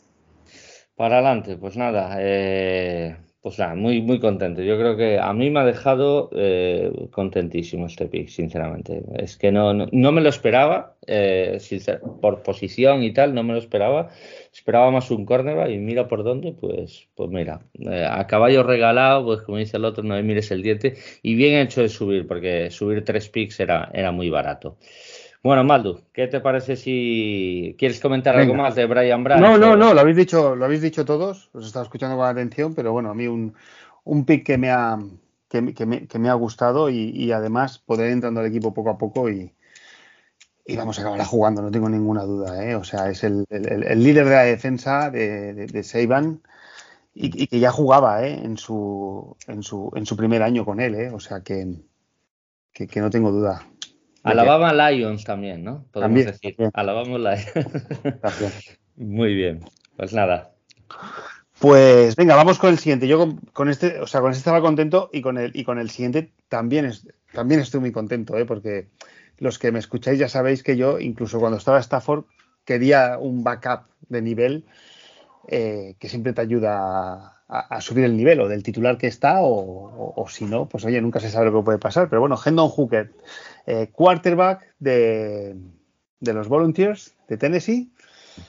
y, bueno, otro jugador que estaba lesionado y por eso llegó a tercera ronda y yo creo que, no estaba en los planes cogerlo, pero pasábamos por allí y el BPA, ¿no? Y, ya está, y pues un abanico de posibilidades increíbles, o sea, pues si es como Mahomes o... pues ahí lo tenemos y si sale un buen quarterback, a lo mejor en el futuro se puede traspasar como se hizo con Garópolo. los Patriots o, oye, o si no posiblemente un backup de nivel, porque con 17 partidos que hay esta temporada, no tengo la estadística, pero yo toda esta temporada pasada estaba pensando siempre, mira, se ha lesionado este quarterback, como nos pasa a nosotros, no tenemos backup. Cada semana que se lesionó, yo me venía ese pensamiento, ¿no? Entonces creo que un backup era, necesario, ¿no? Para, para Jared Goff. Bueno, está claro por qué ha caído, ¿no? Ha caído porque tiene una lesión gravísima y bueno, llegará pretemporada, dicen, y ya veremos y porque tiene 25 años. Tendrá prácticamente 26 con la NFL y tal. Y hay dudas, hay dudas con eso. Y bueno, nosotros vendimos el P55, caímos al 68 y siguió disponible. Holmes insistió mucho en las ruedas de prensa previas al draft que, que, bueno, sobre la mesa estaba el puesto de quarterback. Estaba sobre la mesa y yo tenía clarísimo que íbamos a draftear un quarterback. No me esperaba que Hendon Hooker llegara aquí o incluso que lo drafteara Detroit. Y yo estoy muy contento, sinceramente. A nivel calidad y posibilidad, pues mira, igual hasta tenemos el futuro próximo, eh, nuestro quarterback titular. ¿Quién lo sabe? Y si no, has perdido una tercera ronda y no pasa nada. Pero te tienes que jugar con este chico y bien hecho está. Jorge, te dejo a ti este prospect. Es un año es un año menor que Lamar Jackson y Lamar Jackson va a cumplir cinco años en la NFL y este va a entrar de, de freshman. Es tremendo ¿eh? lo que estamos diciendo de Lamar Jackson, pero yo creo que aquí la excepción es sobre todo Lamar Jackson, ¿no? que fue muy joven y lo hizo todo de una manera extraordinaria. ¿no? Em, este llega otro, otro con el suelo muy alto, otro habituado a llevar el peso de un equipo que este último año la rompió hasta que se lesionó. O sea, estamos hablando del partidazo que hizo contra Alabama es, absolutamente demencial y, es alguien habituado a pasar con pockets eh, bien construidos y bien protegidos. No, no mencionaba antes Maldu si saliera como Mahomes, no, no va a salir como Mahomes. Eso es harina de otro costal porque Mahomes salía a pasar dentro. Ya sé lo que te refieres, no, ya lo sé. Sí, pero no digo que, que, vamos, el espectro, que sí. Sí, eh, a ver, este le tiene un problema y el problema que yo le he visto siempre es cuando sale del pocket eh, a le cuesta mucho los pases saliendo del pocket. Es un tipo que es muy de. que tiene capacidad de carrera, porque tiene una capacidad. Además, es muy inteligente viendo, viendo la posibilidad de, de avanzar yardas con, con, el balón en sus manos, ¿no? Eh, eso lo hace bastante bien. Es muy inteligente en eso ha llevado siempre el peso de, la, del equipo de, forma muy maravillosa, no se pone nervioso, mm, pasa de forma adelantada muy, muy bien, una gran anticipación y es alguien que, que, como dijimos en su día, que puede dar muchísimo al equipo donde esté. Entonces, ¿qué pasa? Que está habituado pues esa, esa air raid de, de Tennessee, donde mucho, donde predomina muchísimo el pase, donde, bueno, pues eh, no ha experimentado tanta o la presión bajo presión le cuesta siempre un poquito más y, pero bueno, que tiene todo lo que tiene que tener un quarterback cuando llega a la NFL. Eso lo tiene. Con lo cual, volvemos otra vez a lo mismo. Si os fijáis, están, han drafteado siempre a gente no por potencial, no buscando, uff, este nos puede dar muchísimo en el futuro, ya veremos cómo lo trabajamos. No, no. Es una realidad. Este tipo tiene muchísima experiencia en jugando al fútbol. No, no cogen a gente que lleve pues poquito tiempo. Ha tenido esa gravedad esa lesión. Eso ya lo dijimos nosotros en programas anteriores. No le importa tanto a Holmes, le importa más los comportamientos irregulares, los comportamientos más dudosos ¿no? de la gente, que no tanto que haya tenido una lesión. Ya lo vimos con Jameson Williams, lo vemos ahora con Hendon Hooker. Y, para dar un backup a, a, Goff y luego ver pues que se tercia, ¿no? Si llega la pretemporada bien, que parece que es lo que dice Jorge, que, que se habla, y pueda jugar algunos amistosos, ahí se puede, podemos ver. A mí me encantaría verlo en los amistosos en algún en alguno de estos, estos friendly matches que, tendremos. Pues sí, pero si juega, yo creo que jugará con limitación ¿eh? de drive por, por si acaso. Es que es una lesión importante. Sí, no, no, estamos hablando de una lesión muy potente, ¿no? Entonces, eh, nada, yo. Ojalá, ¿eh? ojalá lo pudiésemos ver, aunque sea un cuarto o demás, porque me gustaría verlo en esa, en esa ofensiva, con esa. Bueno, pues un poco verlo sobre el campo, en un campo NFL, ¿no? Correcto, muy bien. Y, sí, sí. Bueno, a mí, sobre todo, una cosa que me gusta es que lo fichamos y no tenemos ninguna urgencia, porque eh, nunca he sido partidario de estos equipos, ¿no? Que, cogen a un quarterback y lo ponen ya, no sé, los Jets llevan años, ¿no? Intentándolo. y, y le sale mal constantemente, ¿no? Tienes el equipo, te falta el quarterback y, sin un buen quarterback el fútbol americano es, es muy difícil, ¿no? Y no, no, tengo la estadística, pero es que, no sé, primeras o segundas rondas de quarterback, ¿cuántos triunfan? ¿El 30%? ¿El 40%? o cuántos no, sí, cuando digo cuántos triunfan, no, no estoy diciendo, o sea, a Mac Jones le pongo un triunfo, me explico, o sea, cuántos son exitosos o consiguen un papel de titular, ¿no? Cogen uno de los 32 posiciones de quarterback en la liga, ¿eh? Claro, eso, que, para mí es tener éxito, ¿eh? No, no, no que, es el... que, saques cuatro años de titular un quarterback, no todos lo pueden decir, eso está claro. Este, claro, este estaba para, para el Heisman, ¿eh? Este era uno, para el Heisman, para, para el Heisman Trophy, ¿eh? Ojo, luego se lesionó, se lesionó en noviembre, ¿eh? O sea que estamos hablando de que dos meses, pues en enero, en enero hizo, cuando se jugó la final, ya hizo dos meses, con lo cual, bueno, pues tiene tiempo para recuperar. Estamos hablando de siete meses más. Yo creo que sobre julio ya te debería de estar por ahí eh, trotando, ¿eh? O sea que bueno, vamos a ver, a ver cómo lleva todo eso, ¿no? Pero, pero puede ser interesante, ¿no? Eh, me parece que por, por, por lo que ha demostrado en college, joder, a mí, si tú ves el partido en ese momento, cuando lo estábamos viendo todos los que veíamos college football, estabas viendo el Tennessee Alabama y lo ves y acaba ese partido y te dicen, este, este va a ser vuestro el próximo año, joder, te echas, no sé, increíble. Y además lo va a ser en la tercera ronda. Y esto, bueno, estás de coña. O sea, claro, pasó luego lo que pasó, evidentemente. Pero si te lo dicen en ese momento, con el potencial, con cómo estaba jugando, con cómo estaba eh, viendo todo el partido, cómo estaba manejando mm, el, el tempo del partido, cómo estaba. Buah, eh, es que si no se lesiona, es primera ronda este tío. ¿eh? Si no se lesiona, es, es primera es muy, ronda. Vamos, es muy probable, es muy probable. Y sobre todo Tennessee hubiera estado un poquito mejor, pero es lo que toca. Uh -huh. Así que nada, es en noviembre, tío. En noviembre tuvo la lesión. Yo espero que en julio ya esté trotando y ya esté haciendo cositas, a ver. Muy bien. Y que en agosto, final de agosto, bueno, que juegue a lo mejor el último partido de pretemporada. Bueno, ya veremos. Claro. Ya veremos. Sí, ya veremos a ver cómo va la claro. cosa. Sí. Eh, Holmes ni nadie, eh, ni Campbell lo van a apurar, nunca lo apuraron. O sea que... Pero bueno. Por cierto, a todo esto, a, le quedan dos años de contrato a Jared Goff. Sí, sí, sí, eso sí que lo sé, sí, sí. Claro. Porque Jackson, Lamar Jackson finalmente 50 millones por año.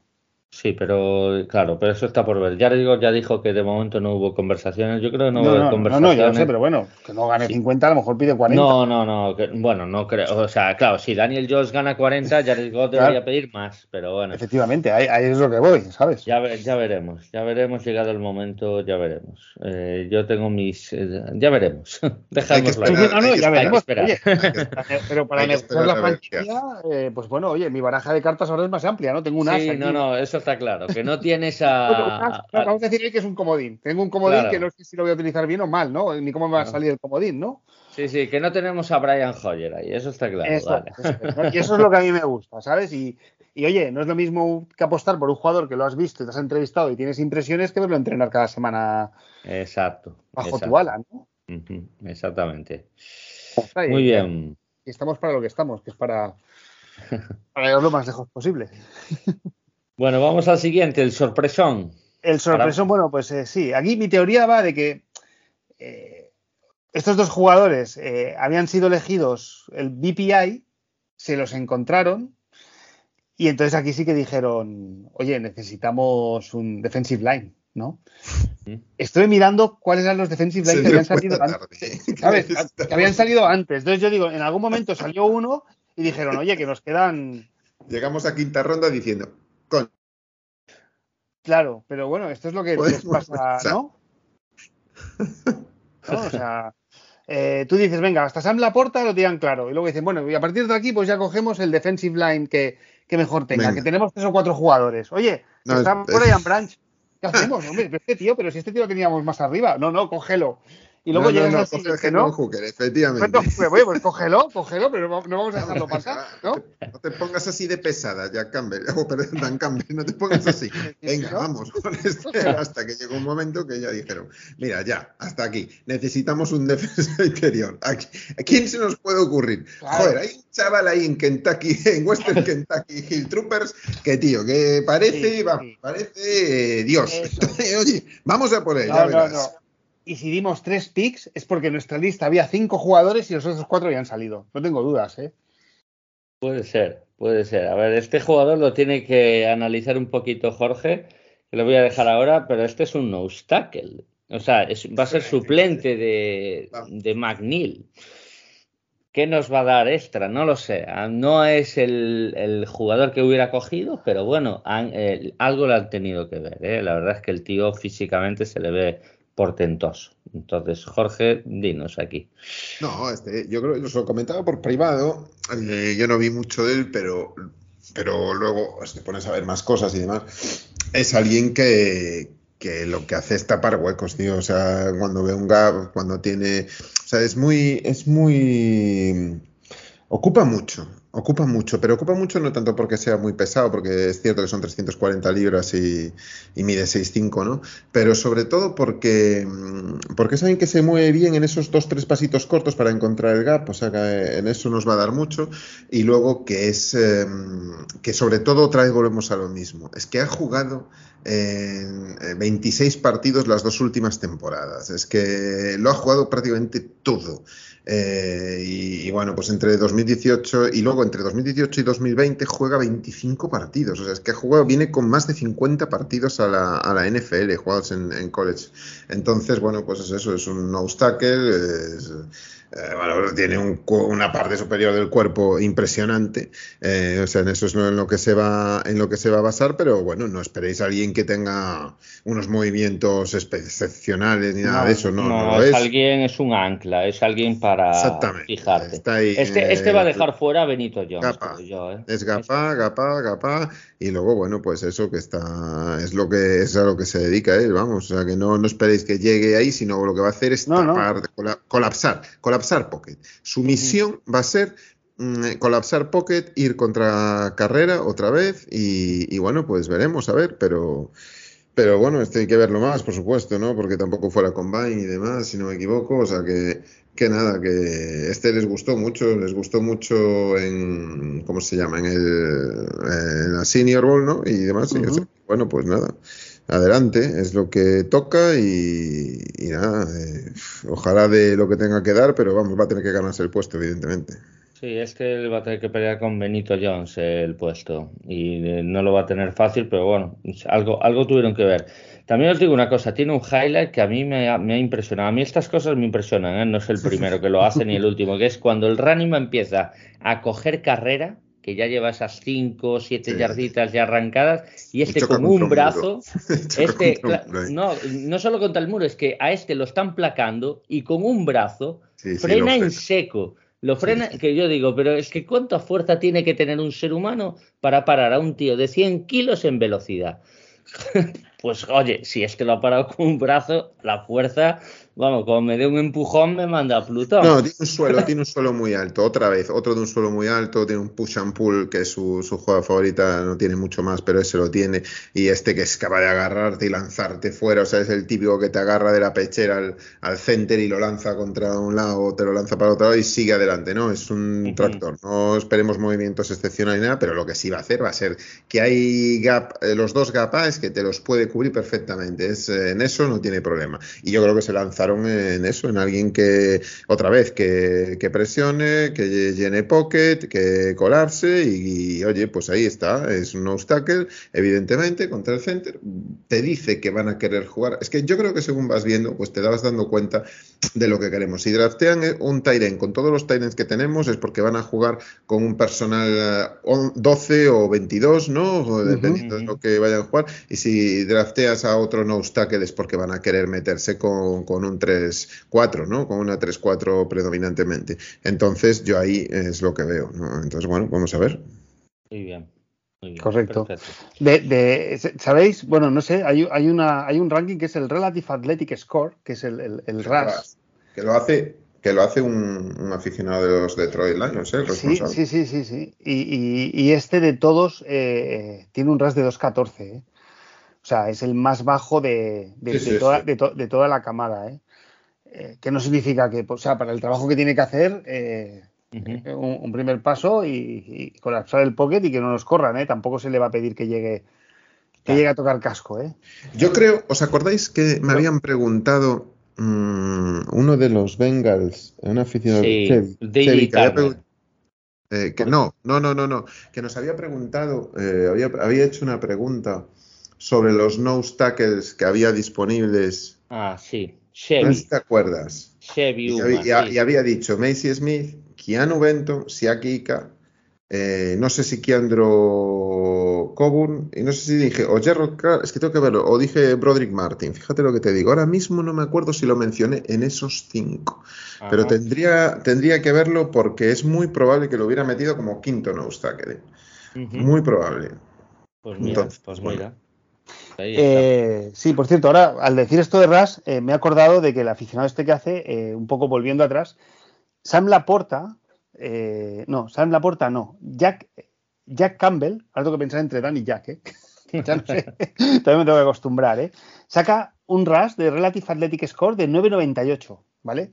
Este hombre, este aficionado, lleva haciendo esto desde el año 1987. Bueno, pues con este score, con esta puntuación, Jack Campbell Sí. es el linebacker número 6 de 2.652 linebackers que ha analizado. ¿eh? Sí, sí. Joder. O sea, del 87 a 2023 ha analizado 2.652 linebackers. Pues Sí. Jack Campbell es el número 6. Pues tela, ¿eh? Si sale en ese ranking como, como está, pues joder, ya nos Eh, podemos dar un canto, ¿eh? Que no significa ¿eh? que luego Dame. Ya, ya, ya. Eh, yo hace ya. unos años me fijaba más en esto, no sé, pero bueno, Ya. luego no, no. Cómo lo transfieres al juego son simplemente capacidades atléticas. Exacto. Bueno, eh, vamos a seguir que no se nos haga que no se nos haga muy, muy, muy largo, como se nos hizo luego el, el tercer día, Mm. porque no teníamos cuarto, cuarto pick, habíamos gastado todas nuestras balas y nos fuimos a por un offensive tackle eh, que además yo, mirando a la universidad, mi hijo me decía, pero esto que es el apellido, ¿no? Que fue Colby Sosdal, de la Universidad William and Mary, que yo Os, no os sabía. pregunté si es religiosa esta Ya, universidad. ya, que yo no sabía si era el apellido, la universidad o, o, ¿sabes? Mis primeras impresiones fue un poco ahí confuso, ¿no? Y, y- y bueno, ahí está la gente de Soccer Rat College que lo habían analizado porque se dedican a analizar eh, conferencias que no son tan populares, creo que es fuera de la Big Five. Y, y- y bueno, ellos hablan bastante bien de él, ¿no? Pero tampoco lo conozco mucho. O sea, es un- lo- al final el resumen parece que es un offensive tackle que, que lo, van a lo van a pasar a Gart. he encontrado en internet sobre por qué Pues mira, alguien, al- alguien versátil, alguien Sí. versátil para el futuro. Sí. Sí, sí, tal cual, tal cual. No, es, es un poco lo que tiene esto, ¿no? Que, a ver, yo este evidentemente no me pidáis análisis porque es que este no como podrás comprender, ¿no? Pero bueno, si has visto un par de cositas y tal, y lo que ves y lo que te das cuenta es otro de nuevo que en 2018 juega 10 partidos. Los 10 partidos que jugó, los 10 nos empezó. 2018. 2019 empezó todo lo que jugó, otra vez, 10 partidos. En 2020, bueno, fue el año COVID, ahí no jugó. 2021 empezó todos los 10 partidos que jugó. Y en eh, su último año, 2022, jugó los 13 partidos, empezó los 13 partidos. Con lo cual, estamos hablando de alguien otra vez. Si os dais cuenta, están cogiendo gente con muchísima experiencia eh, en, ya sea en la universidad. No cogen a alguien que de repente, pues eso. El, el- eh, el el- One Exactamente. Wonder. Exactamente, bueno, pues entonces lo que sí eh, decimos es que es un morlaco, estamos hablando de 6'6, 305 libras y, y bueno, pues eh, que sí, que tiene toda la pinta de que vaya a ir a- al GAR, ¿no? Porque los movimientos de un tackle tienen que ser muy buenos, muy depurados y muy precisos y no vemos a este que lo pueda tener, ¿no? Entonces, bueno, pues yo creo que este, es que está muy claro por dónde están yendo estos, ¿eh? Muy claro. A analizarlo y quieren experiencia, experiencia, suelo alto, que ya empiecen a rendir desde el minuto uno, pues eso es lo que buscan con, con gente como esta que, que, bueno, pues que evidentemente no estaba entre los top 5, top, que digo top 5, top, top 5 rondas o top 4 rondas y, y mira, pues eh, fueron a él y, y ahí está, ¿no? Pues no, nada que decir, vamos. Muy bien. No, Sí, como, como tenemos a Ste- Steven, Stevenger, ¿no? Stenberg, Stenberg. Stenberg de, de Gar como suplente, así que cuando cogemos Este va a otro tener que parece... pelear el roster, va a tener que Sí, pelear el sí, roster. pero bueno, quiero decir que otro ahí para, para ver si... No sé, no recuerdo, ¿eh? Rodrigo, creo que fue quinta o sexta ronda, ¿no? El año pasado, Sexta, sí. Sexta, único creo que fue. que nos ha funcionado así, ¿eh? De cinco rondas hacia arriba, ¿eh? Sí, sí, sí. Cefus también fue una ronda alta, Sí, quinta. Sí, sí, no funcionaba mal, pero bueno, al final ha sido, ha tenido poca cabeza, Ujú. así que bueno. Bueno, y para el final, pues hombre, un wide receiver, ¿no? Que nos faltaba ahí uno para hacer una tripleta. eh, apostaron por la porta antes que un wide receiver, que a lo mejor a mí me hubiera gustado personalmente más. Y más con los seis partidos de suspensión de, de pero cogieron a Anthony Green, wide receiver de North Carolina. Antoine, Antoine. Antoine, Antoine, perdón, sí, como, como, como Griezmann. Antoine, Como- no, no, Antoine. sí, Antoine, Antoine Green, Correcto. correcto. Y hombre, sí, este es una amenaza de, de los North Carolina. Este ya, este ya ha jugado y, y- y es el que estaba detrás de Josh Downs, ¿no? Downs era el que el principal arma de Drake Maye, que es otro de los top quarterbacks, que, como siempre digo, a mí me parecía también el año pasado cuando analizamos pues que Will Levis iba a estar delante y vamos a tenerlo como casi número uno, número dos, número tres de la camada y luego pues se desinfló bastante no durante el año porque ya vimos que no rindió como debía rendir. Drake Maye el año pasado rindió a un nivel espectacular es un quarterback top top top y hablamos ahora de que tiene a Josh, a Josh Downs y tiene a Antoine Green. O sea este es un tío que si tú ves solamente ves un par de partidos de North Carolina, te das cuenta que es corredor de exterior, corredor de fuera, o sea, de fuera, fuera adentro, fuera adentro, fuera adentro. Eh, lo que muy necesitábamos. Lo Sí. que. Sí, sí, muy coordinado, tipo Sifus, lo que era Sifus en el tal, pues muy tipo de exterior, te peleas con el hombre, un 6-2, te peleas arriba y, y- y me corres las fades, me corres las posts, me corres todas las deep overs, todas las que van cruzadas y por detrás de los linebackers y a correr, y a correr, chaval, y te lo vas a ganar o no, pues en función de lo que hagas en el, Eso es. Y, y ya está. Y, Bueno. y esto es lo que es. y, muchísima velocidad, localización de balón extraordinaria. Y bueno, pues vamos a ver cómo da. Son 800 yardas las que hizo el último año, con lo cual, bueno, pues ahí está. Y, y una media de 19 yardas per catch, ¿eh?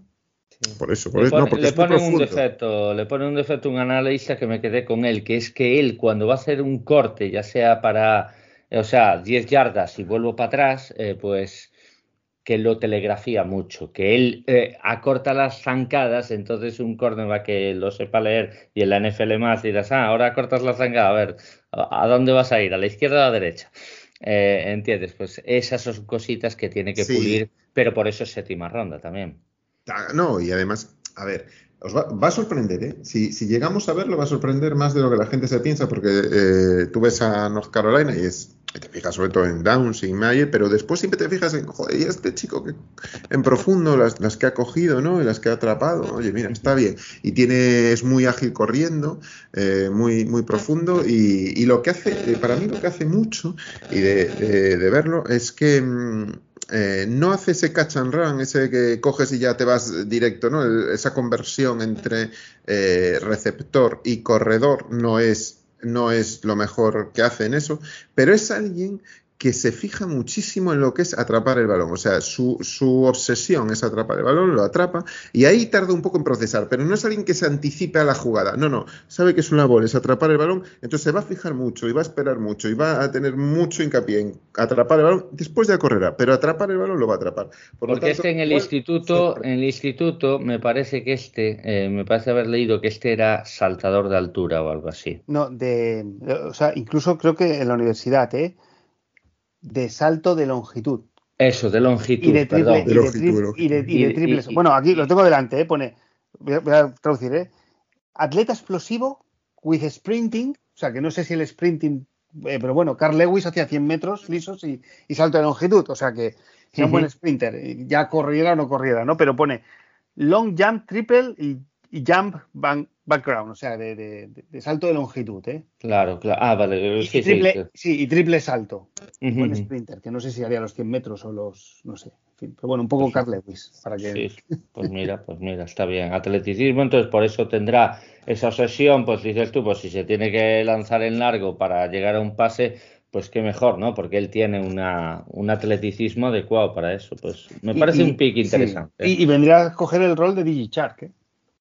De sí, aunque son De- diferentes, pero tiene, tiene pinta. Vamos a ver si hace roster. Yo, yo tengo confianza en este chico. Este chico me, ha- me ha gustado lo que he visto, ¿verdad? Y Jorge creo que lo ha analizado. Sí, no, no, a mí, ta- a, mí, a mí también porque es diferente a lo que tenemos.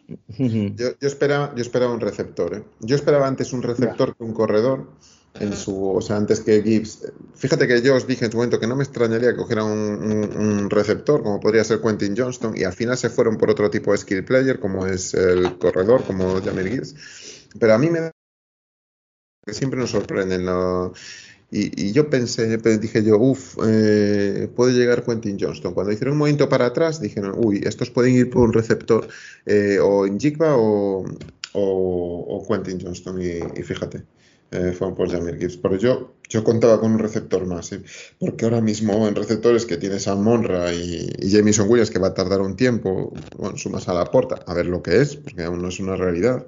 Yo creo que no andamos del todo bien, bien ¿eh? en la recepción. Yo, yo echo de menos. Si- siempre hablamos de querer ir a por todas, de querer ir a por la división. Y yo creo que en lo que se refiere a los receptores no andamos sobrados. O sea, estamos hablando de Jamison Williams, que es alguien que no ha demostrado aún nada en la NFL. Entonces, realmente tenías a DJ Chark. A mí no me gustó lo de DJ Chark, sinceramente. Me parece que eh, si lo echas, o sea, si no lo vuelves a firmar, tienes que firmar otro top cerca de aquí. Teniendo tantos picks, deberíamos hacerlo. Tú ahora te pones con Goff delante y te pones cómo empezamos la liga. Ya empiezas sin Jamison Williams y que empiezas con un novato como Laporta. Luego tienes a, evidentemente, el- nuestro slot, que, que es Amonra, donde va a tener otra vez que hacer más eh, cosas de las que tendría que hacer y yo creo que sinceramente estamos faltos de alguien en, en la recepción. Yo, yo creo que si la temporada va bien, Jorge, eh, hay, nombres, hay nombres como DeAndre Hopkins, como tal, que van a sonar. Yo Esas campanas pensar- van a estar ahí. Es ¿eh? que yo quiero pensar, tío, veremos.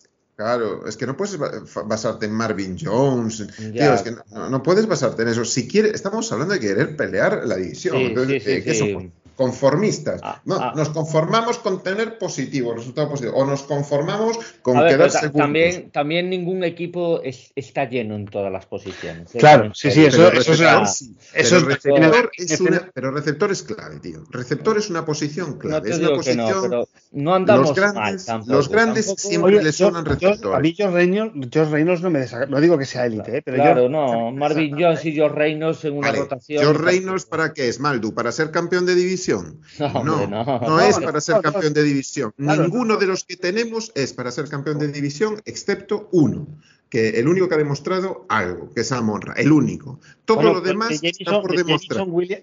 Para demostrar, todavía- Maldu, sí, Maldu, sí, para sé, demostrar. pero bueno, pero, Maldu, pero- para demostrar. ¿Qué ha demostrado Jamison Williams? pero lo No ven entrenar, lo ven entrenar ellos. Digo yo que si, si no tuvieran fe, pues nos No. hubiera pasado como el Titan. Hombre, para cogido- subir Bueno, hay que, hay pero que para tener eso estamos nosotros, para criticar lo que vemos y lo que, y lo que, y lo que sentimos. Y yo veo que en la recepción estamos muy cojos. Ojo, yo no digo para ser un equipo NFL, digo para pelear la división. Es que si tú quieres.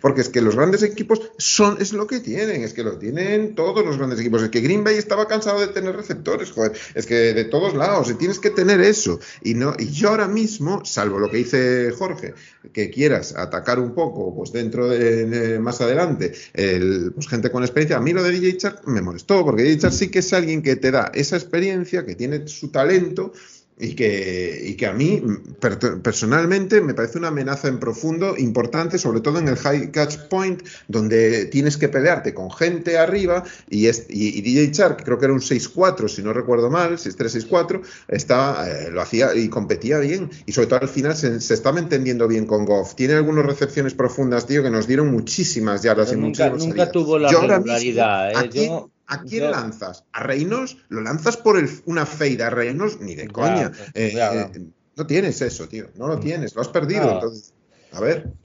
Hay, que verlo, hay que, hay que verlo y eso está claro, eso hay que verlo. Eh, yo, por supuesto, no estoy lleno, pero, pero bueno, Char tampoco ha sido un jugador muy regular, entonces vamos a ver, vamos a ver. eh, yo creo que llegamos con un buen roster, hay deficiencias, por supuesto. Eh, pero bueno, yo me veo con este equipo, sin tocar nada, me veo aspirante a ganar la división. Yo lo veo claro, ¿eh?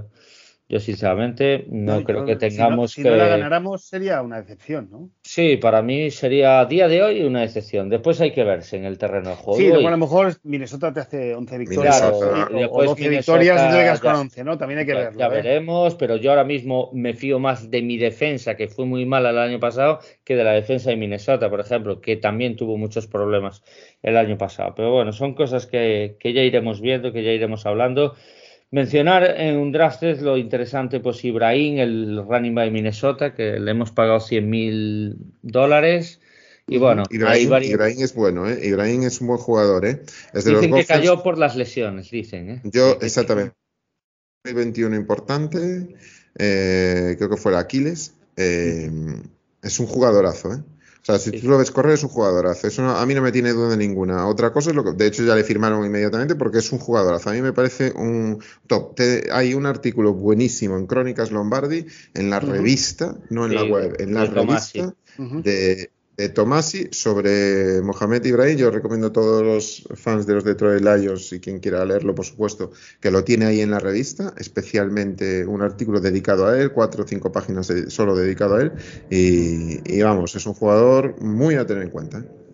Correcto, pues nada. Y un draft yo creo que no hay mucho más que resaltar. Hay un quarterback, que ahora no recuerdo el nombre. Hay un par de defensive tackle, pero bueno, yo creo Sí, que sí. en líneas generales, no sé, van a tener que pelear el roster y, y no las tienen todas consigo. Entonces, Maldu, no sé si quieres añadir algo más. Pues mira, no, en, lo- crónicas en los, en los comentarios eh, lo tenía preparado, como los haces tú normalmente, eh, se me ha pasado, tenemos a, a Unai Vélez que nos escribió Sí, cierto. Eh, que según el Big Board de Pro Football Focus College, eh, el único equipo que ha cogido top 50 pick, es decir, de su Big Board, nosotros hemos cogido eh, cinco jugadores del top, del top 50, ¿eh? Es un poco bien en relación con lo que decía Jorge al principio de que hemos cogido el mejor jugador de cada posición, ¿no? Con tres jugadores está Houston, Pittsburgh, Seattle. Con dos están Buffalo, Chicago, Cincinnati, Green Bay, Indiana, Las Vegas, eh, Giants, Filadelfia y Tennessee.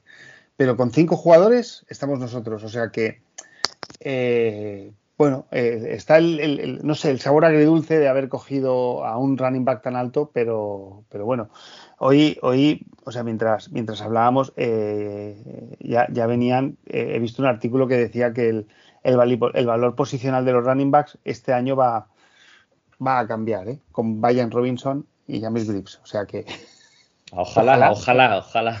Y que sea más por Gis que por sí. Robinson. Oye, y, y hace, hace cinco años, los receptores, los receptores en primera ronda no se cogían, ¿eh? No, se decía que paciencia con ellos, siempre, Sí. paciencia con ellos. Sí, sí. Eh, Esto es muy, muy cambiante también, ¿eh? Esto ¿eh? a- un año a otro cambia. No sé, y ahora parece que si quieres tener un puesto, un, un- pick seguro, sobrio, que es- nunca te van a fallar, hay que coger offensive line, ¿no? Sí, trinchera. A la trinchera y listo, y no te Y ya está, y ahí, y ahí los general managers no se equivocan, ¿no? Entonces, bueno, no sé, también son modas. Oye, a lo mejor ahora, pues esto, estos dos jugadores, porque también lo que pasa es que gente como, como Fournette, eh, o este jugador de, de los Giants, que no me sale el nombre ahora, Eh, eh, Shaquem Barkley. Shaquem Barkley, correcto, no llegaron a líneas ofensivas o equipos hechos, eran equipos por hacer. Es como cuando llega un quarterback también a un equipo por hacer, ¿no? Pues claro, es- también es mucho más difícil brillar, ¿no? Correcto, correcto. Entonces, pues bueno, hay que coger todos con pinzas y aquí en este programa lo que sí que decimos es que in Holmes we trust, pues ya está. Ujú, Pues ya está. Yo confío ciegamente y si se tiene que equivocar, que se equivoque él porque seguro que ha tenido una razón ese error. Y nada, eh, repetir, Crónicas Lombardi, o sea, pues descargaros la, web, la, la guía, perdón, la revista de, de, de Jorge. Edu y seguirlo en Twitter, CR barra baja Lombardi y J. Edu Fernández también en Twitter y bueno, eh, algo muy recomendable, yo todavía no me la acabé, estoy en proceso de, Yo también. pero con paciencia acabaré, la acabaré antes de que termine junio, prometo que la acabaré. Así que, así que nada, Jorge, muchas gracias por todos estos días. Ahora te dejamos descansar, descansa ya hasta la temporada casi. Sí, Cuando sí, quieras pasarte, Tengo mucho, tengo mucho, tengo mucho. Tengo el de Mundo NFL ahí que hacer, que lo tengo ahí a medias tarde, tengo que dedicarme a él ahora, ahora lo dedicaré 100%. Y nada, un placer, chicos, como siempre, el draft. Y para No. todos los fans de Lions, pues, pues ojalá nos salga todo fenomenal. ojalá, A ver, ojalá. ojalá. Y, y ser campeones de división, evidentemente. A ver, a ver, bu- sería la primera vez que el Forfield eh, juega un partido de playoff en casa, ¿eh? Eh, Cierto, cierto, gran verdad. El Forfield tendrá unos 20 años, más o menos, ¿eh? O sea que ya, Sería, va- ya- sería, ya va siendo hora, ¿eh? Sería muy bonito ser como Kansas. Kansas ha, ha sido el draft este año en Kansas. Y como campeón de la Super Bowl el año que viene es en Detroit, a ver, eso no creo que suceda como campeón, pero bueno, como campeón de división yo me conformo. pero bueno, vamos a verlo, ya veremos. Nada, gracias a Jorge por todo este tiempo y nada, cuando ya sabes, eh, estamos en contacto y, cuando, y si quieres pasarte a comentar cualquier cosa, pues ya sabes, puertas más que abiertas siempre, Jorge. Vale, gracias chicos. Muy bien. Hola. Pues bueno, Maltu. Pichu, eh, haremos también nosotros un pequeño parón y iremos eh, haciendo programas regularmente, pero un poco más Sí, espaciados. sí.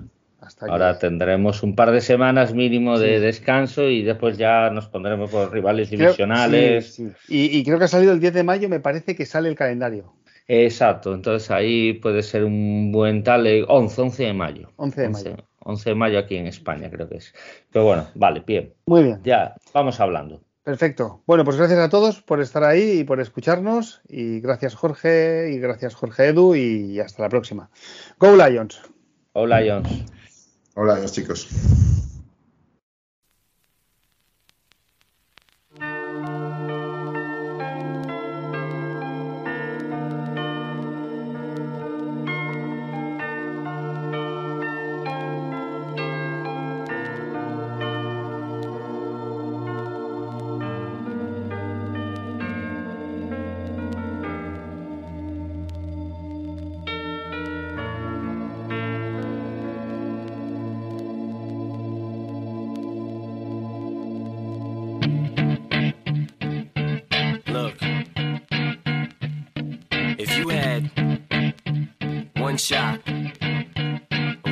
Opportunity to seize everything you ever wanted in one moment, did you capture it? Or Just let it slip.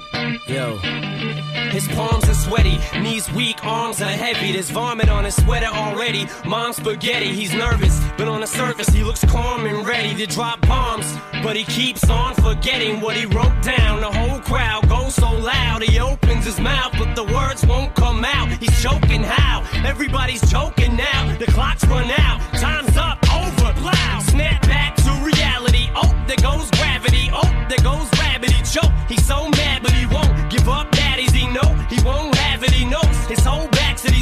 It don't matter. He's dope. He knows that, but he's broke. He's so stagnant. He knows when he goes back to this mobile home. That's when it's back to the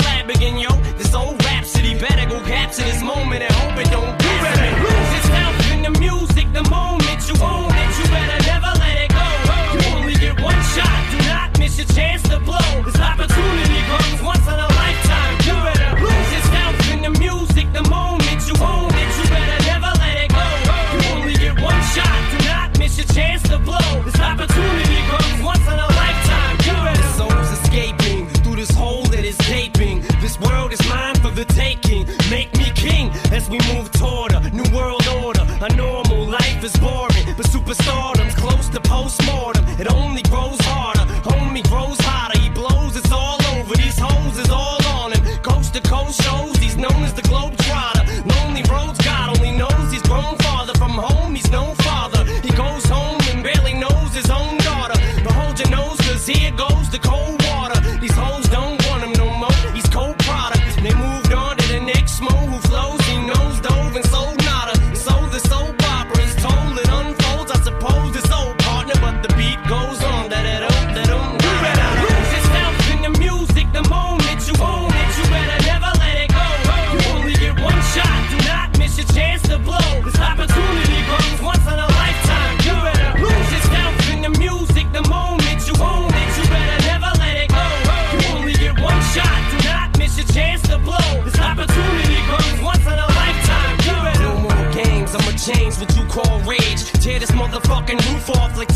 cage. I was playing in the beginning, the mood all changed. I've been chewed up and spit out and booed off stage. But I kept rhyming and stepped right in the next cipher. Best believe somebody's paying the price.